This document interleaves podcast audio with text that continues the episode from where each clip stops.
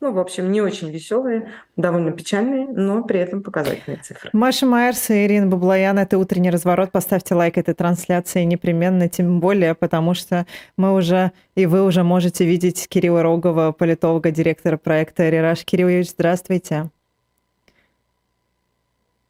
Доброе утро, слышите нас? Нет? Нет. Мне кажется, подвисло. Нас... А, есть. Вот, теперь Кирилл. слышите, ура. Спасибо да, вам, утро. спасибо вам за такой, за такой ранний подъем. Мы очень, да. очень это ценим. Кирилл Юрьевич, ну вот вчера появилась э, новость о том, что, ну, во-первых, Путин с Эрдоганом поговорили, и что Путин вроде бы даже собирается в Турцию ехать. Поедет mm-hmm. он туда действительно? А, как да, это, это, ну, здесь какая-то, какой есть, есть такой сюжет, а, увлекательный. И он на самом деле такой довольно э, значительный а, сюжет. Э, я думаю, что ну, как бы э, базовая история, да, что, наверное, едет Путин в Турцию или нет, это связано с тем, согласен он пойти на попятную в зерновой сделке вернуться к зерновой сделке или нет, э, потому что ну, для, Эрдогана главная политическая как бы, история состоит в том, что он должен уговорить Путина э, вернуться к ней. А, и то, что Путин едет, это как бы намекает на то, что он готов вернуться к этому, хотя в последние недели казалось, что это уже невозможно. А, э, и что здесь какой-то на этом месте образовалась шишка такая у Путина такая большая, что он уже не вернется к этому вопреки рациональности. А, э, но на самом деле есть более такой сложный и здоровый узел э, этих отношений, потому что мы понимаем, что Турция находится под давлением а, со стороны Запада. Э, Турция это одна из вот стран так называемого южного коридора, да, через который сейчас в Россию поступают э, э всякие товары э, и технолог, технологические товары. Э, там, это, это Киргизия, Казахстан, Грузия, Армения, Турция. Это вот главные, главные такие каналы импорта в Россию том числе технологического импорта. И все эти страны находятся в той или иной степени под давлением э, США и, и Запада, которые уговаривают их ограничивать э, этот импорт э, и жестче контролировать импортные поставки в Россию.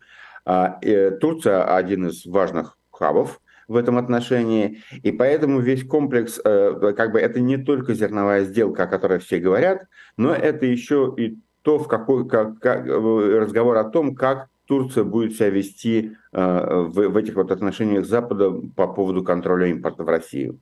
Э, поэтому, э, возможно, мы увидим, э, то есть то, то, что мы предполагали всегда изначально, что зерновая сделка будет продлена, несмотря на то, что не очень э, выгодна Путину, э, и, и, скорее всего, мы возвращаемся на этот трек, а, вот, и, э, скорее всего, то есть не скорее всего, скажем так, а сейчас стало, стало значительно более вероятным, что она все-таки будет возобновлена. И когда мы об этом говорим, мы должны помнить, что речь идет не только о зерновой сделке, но о целом узле вот этих взаимоотношений, а, связанных с Турцией и с тем э, импортом, который пойдет через Турцию в Россию. Но это еще, наверное, имиджевая история в какой-то степени, что глава крупной державы примет у себя Владимира Путина, которого ну, практически нет, ну, ну Эрдоган давно же в такой позиции как бы такого э, уникального переговорщика, да, и он, э, конечно, этим очень гордится, э, при том, что он действительно, ему удается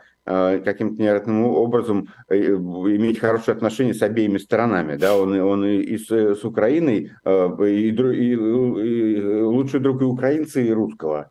И это, конечно, большое искусство, как вот, но это его, это его имидж. Он переговорщик с Путиным, это его такой большой международный капитал в этом.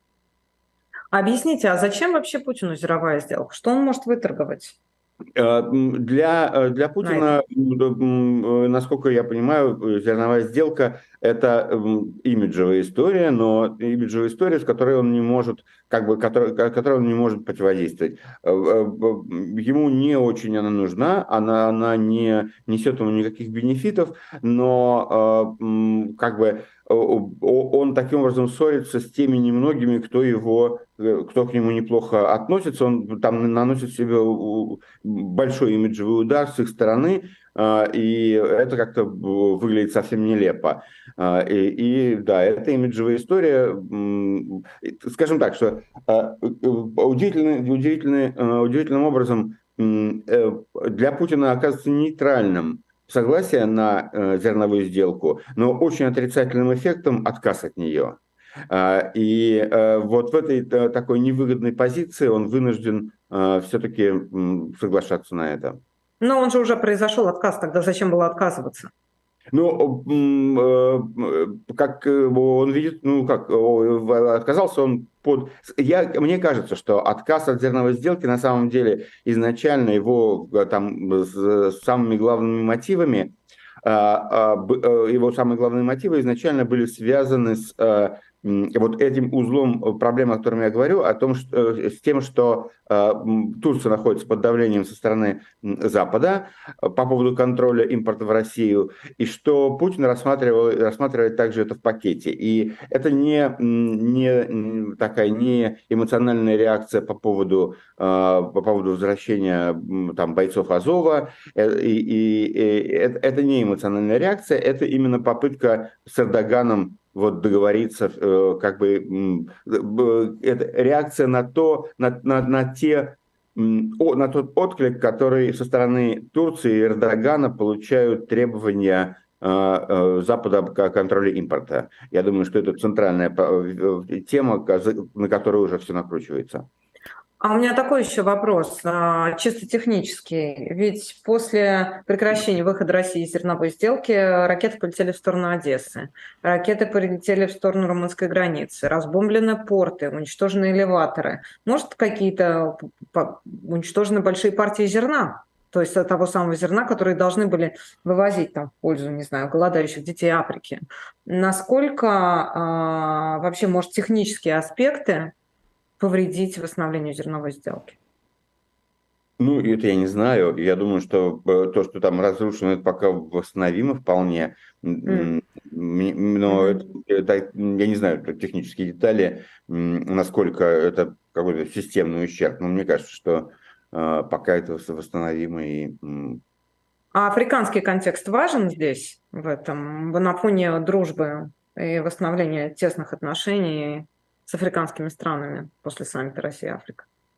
Ну, там особой дружбы нету. Э, это так, а вот что так, есть?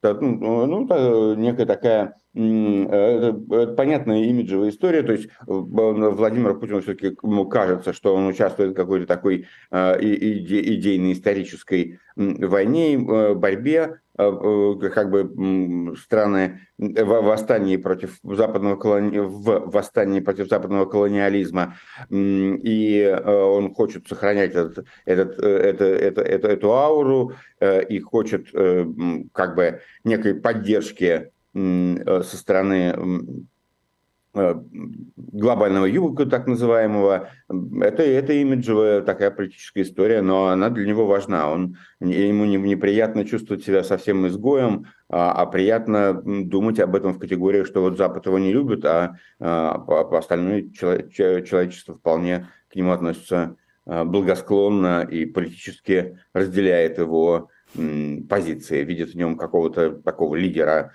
который бросил вызов э, американской гегемонии. А это, простите меня, такая новая внешняя политика? То есть Сергей Шойгу в Северной Корее, а, представители Талибана приедут там а, а, общаться, во встр... Э, примут э, господи, участие во встрече по Афганистану, Россия, Африка. Это, это новая такая внешняя политика?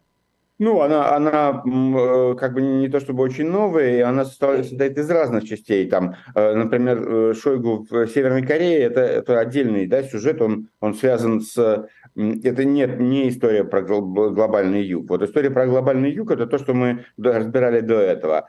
А, это, это саммит этот самый, африканских стран. Это попытка такая мобилизации вот всех этих… Э, ну, а э, в, в значительной степени она похожа на то, что э, происходило, как, как была устроена внешняя политика Советского Союза, которая также как бы пытался э, включить а, а, эту антиколониальную эмоцию, анти, антиколониальную политическую такую силу в, в орбиту своего влияния. Это как-то где-то удавалось, где-то не удавалось, так же будет и здесь. А, но э, э, традиционная такая да, вещь, попытка, собственно говоря, Запад и Соединенные Штаты занимаются тем же самым, они также пытаются мобилизовать и выстроить свои отношения с так называемым глобальным югом, а, для того, чтобы этот глобальный юг, правда, попал, не столько не попал в, под влияние России, сколько не попал под влияние Китая. А, для, но а Путин здесь вот тоже как-то затесался в этом, в этом процессе. А, такое мы, мы как бы возвращаемся потихоньку, а может быть и не потихоньку, мы возвращаемся к биполярности, а, биполярности, которая состоит в, центром которой является а, соперничество Соединенных Штатов и Китая, и, соответственно, и обостряется а, как это было во времена Холодной войны, конкуренция за влияние, за включение в свою коалицию стран э, вот, глобального юга, да, вот тогда это называлось, называлось странами третьего мира. Есть, значит, э, социалистический мир, э, капиталистический мир и есть третий мир. И вот надо, что, безусловно, очень существенно, потому что, ну, там происходит очень большое население, там есть несколько очень крупных и мощных стран. А, особенно это важно, если мы смотрим на это в контексте противостояния Соединенных Штатов и Китая. Это важно для Азии, где есть э, там э, Индонезия, Филиппины и, главное, конечно, Индия. А, и их позиция, особенно Индии, она в значительной степени будет э, определять такой мировой баланс сил э, в зависимости от того, куда будут склоняться это эти весы, на, на сторону одного лагеря или другого. Скажите, а мы же всегда говорим по поводу того, что Путин стремится в прошлое, что Путин э, идеологически да, а, находится в контексте там, 20 века. Не знаю, насколько вы согласны с этой точкой зрения. Но действительно, это сближение с Африкой, оно отсылает, вы сами сейчас вспомнили Советский Союз, там, и к тем взаимоотношениям, которые выстраивались у советской власти с Черным континентом. Насколько, как вам кажется, сегодня Путин или Россия, те, вот, те паттерны, те э, тренды, те пути развития, которые она предлагает, насколько Путин вообще способен наполнить это какими-то новыми смыслами? А не просто повторять и калькировать то, что было там 50 Нет, лет назад. Не, не наполнить новыми смыслами, не э, калькировать, э, не повторять. Россия не в состоянии, потому что ее как бы, потенциал меньше, чем потенциал Советского Союза. В этом смысле я говорю, что это с точки зрения Путина, это э, история про его взаимоотношения с э, глобальным югом, а с точки зрения Запада это история про взаимоотношения глобального юга э, и Китая. И в этом смысле как бы путинская история здесь, она периферийная, она является такой иллюзией. И само это, само, как это часто бывает, да, само это возвращение в советское прошлое, как вот это подобие а, советской внешней политики, оно, оно является фантазией, оно, оно является видимостью, а не, а не реальностью, да, потому что в, в, в реальности Россия не может предоставлять ту технологическую и экономическую помощь этим странам, которую предоставлял и военную, которую предоставлял э, Советский Союз. Э, поэтому это, это скорее такая имитация э, советской политики, э, а не реальность. Но вот эти имитации, они э, очень греют душу э, Путина, как мы знаем, и он да. живет вот в, в этих теплых, э, э, теплых подобиях. Еще одна тема, которая, мне кажется, важной а, и довольно она активно обсуждается. Как вам кажется, а что будет, если действительно Украина откажется от транзита российского газа в Европу? А, вы знаете, это надо, это, это такая, это интересная тема. Как раз недавно а, были, были опубликованы на этот счет а, такие аналитические расчеты Международного энергетического агентства. Э, вот о том, как это скажется на экономике Европы. И да, существует, существует сценарий, э, как бы такой последний шанс э, газовой войны Путина. Примерно 15% составляет газ, российский оставшийся газ в энергобалансе Э, Европа чуть меньше, 15%. А, и, но это э, может создать чувствительные проблемы, э, особенно если зима будет холодной, более холодной, чем прошлая. И там проблема в том, что уже надо замещать гораздо меньше газа, чем замещено уже.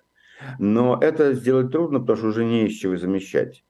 Э, и поэтому э, здесь может быть проблема, и как бы и, и сейчас много говорят, э, лучше гораздо ситуация с закачкой газохранилищ. Помните, в прошлом, в прошлом сезоне мы говорили там, что газохранилища в Европе не, за, не, не, не заполнены, они заполнены на, на очень на низком уровне, угу. и это очень плохо. И вот сейчас они заполнены практически полностью.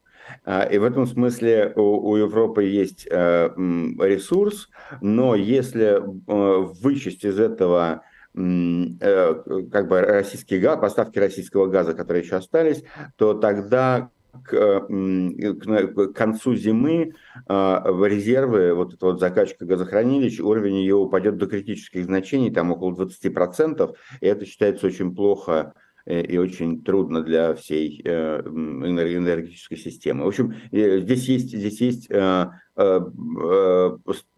сюжет и такой узел, который вот такой интересный сюжет этой зимы. Но, э, насколько я понимаю, там речь идет все-таки о там, соглашении до 2024 года, до конца, по-моему. Так что, может, это даже не этой зимы коснется, а следующей.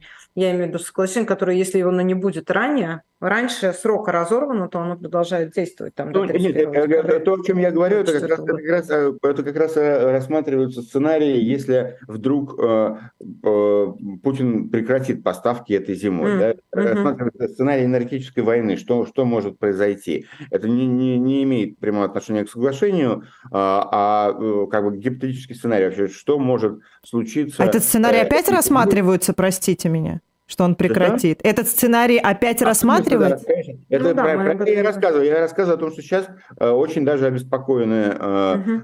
Э, как бы вот про это написала сначала, этому посвятила большой сюжет в, в своем а. Э, таком ежемесячном очередном отчете об энергетическом рынке, о газовом рынке Международное энергетическое э, агентство. А они потом про это написала Financial Times статью. Это, это вот то, что на повестке сейчас так обсуждаемая вещь. Что может сделать Путин в в, сценариях энергетической войны, что произойдет. И выясняется, что хотя очень, очень сильно уменьшился, э, уменьшилась зависимость от российского газа, но та зависимость, которая существует, она довольно критична, потому что и в этом случае уже совершенно нечем замещать э, российский угу, газ. Угу.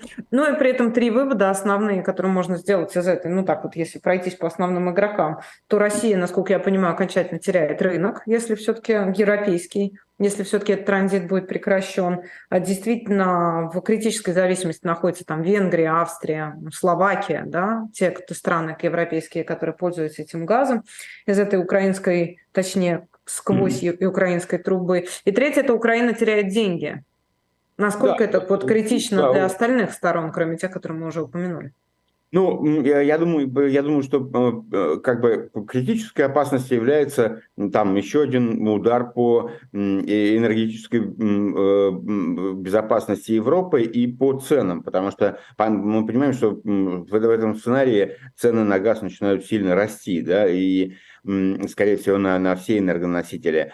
А, и сама эта угроза, она будет толкать вверх цены. Я думаю, это, это самое главное событие. А, потерянные деньги, ну, потерянные «Газпромом» э, или, наоборот, Украиной деньги от транзита, ну, они так, также лягут, наверное, на, на Запад э, в качестве, как бы, Запад будет вынужден компенсировать Украине эти деньги, но э, думаю, что не это, не это является критической, самой такой болезненной проблемой в этом сценарии, а именно такая та, та, та, экономическая нестабильность, которая будет вызвана. И, э, скорее всего, если это э, растут цены, опять, наверное, начинается как бы э, приостанов, то та приостановка, то сдерживание инфляции, которое произошло, оно разворачивается. В общем, ну, это, это, это комплекс этих проблем, которые Европа имела и в прошлом году, который возвращается вот за счет этого оставшегося кусочка российского газа. Угу. Давайте об Украине, наверное, чуть поговорим. Да, Ир? Да, давай, у нас пять минут а. остается, да. А, у нас еще есть время. Угу. Да, давайте немного поговорим. А, как вот вы реагируете, как вы анализируете те а, слухи, тренды, обсуждения, публикации в западной прессе, а, которые связаны с тем, что, в общем, возможно, в ближайшем времени там заморозка конфликта или переговоры, потому что действительно ресурсы многих сторон к настоящему моменту уже исчерпаны, а с контрнаступлением вот так быстро и легко ничего не получается.